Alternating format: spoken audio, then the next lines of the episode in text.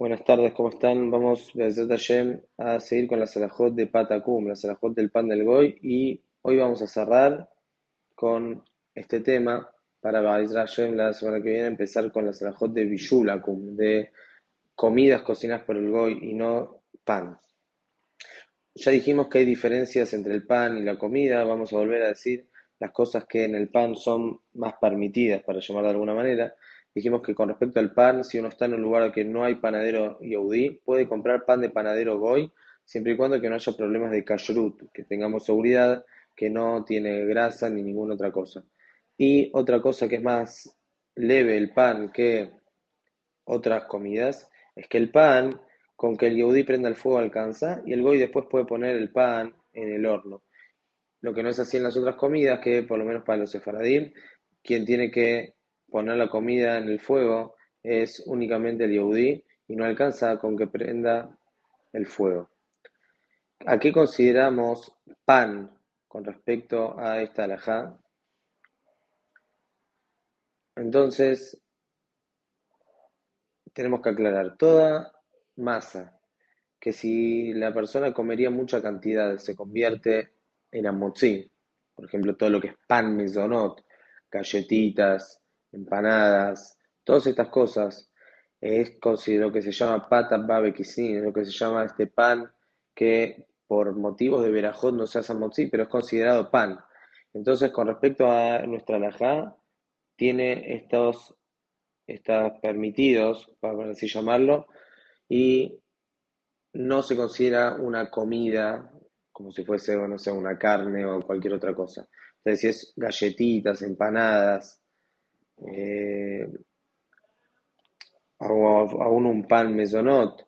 Todos estos casos, uno puede prender el fuego y darle al goy que ponga el pan en el horno. Y no necesitamos acá condiciones de pan, que sea que se hace sí o sí a mozzi.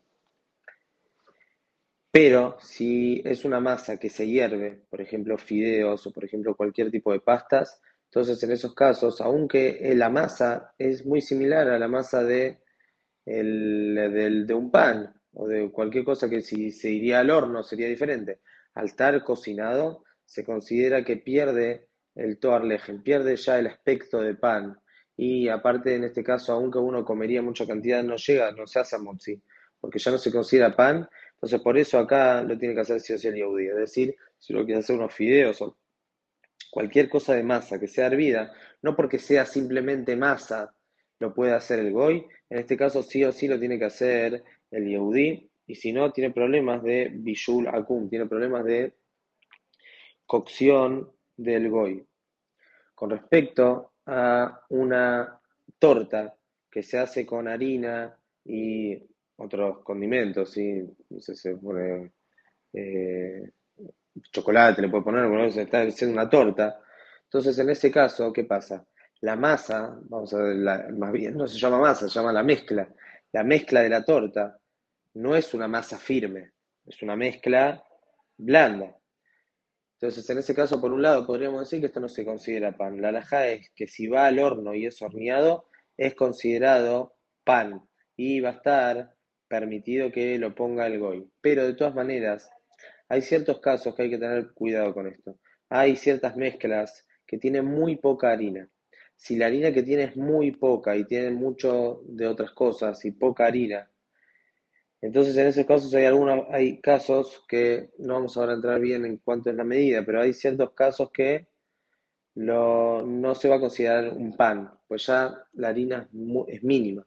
Entonces en esos casos vamos a entrar ya a lo que se llama bijul, a lo que se llama cocción, y si esto que estamos metiendo al horno es una comida un postre, vamos a decir, importante, que uno podría honrar a unos invitados en la mesa y cuenta con las condiciones que está prohibido bishulakum, cocción del goy, que vamos a explicarlo más en las próximas elajot.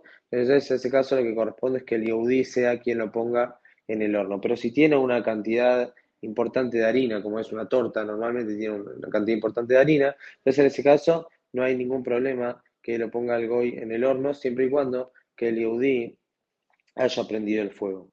Otro caso que hablan los posquín es qué pasa con una factura, que la masa es una masa eh, firme, pero lo puso a freír, a fritar, entonces en esos casos, y todavía se nota acá, se nota que tiene como forma de pan, no como unos fideos que se pierde por completo la toarleja, se pierde el, aspecto de pan. Acá uno lo ve, es una factura.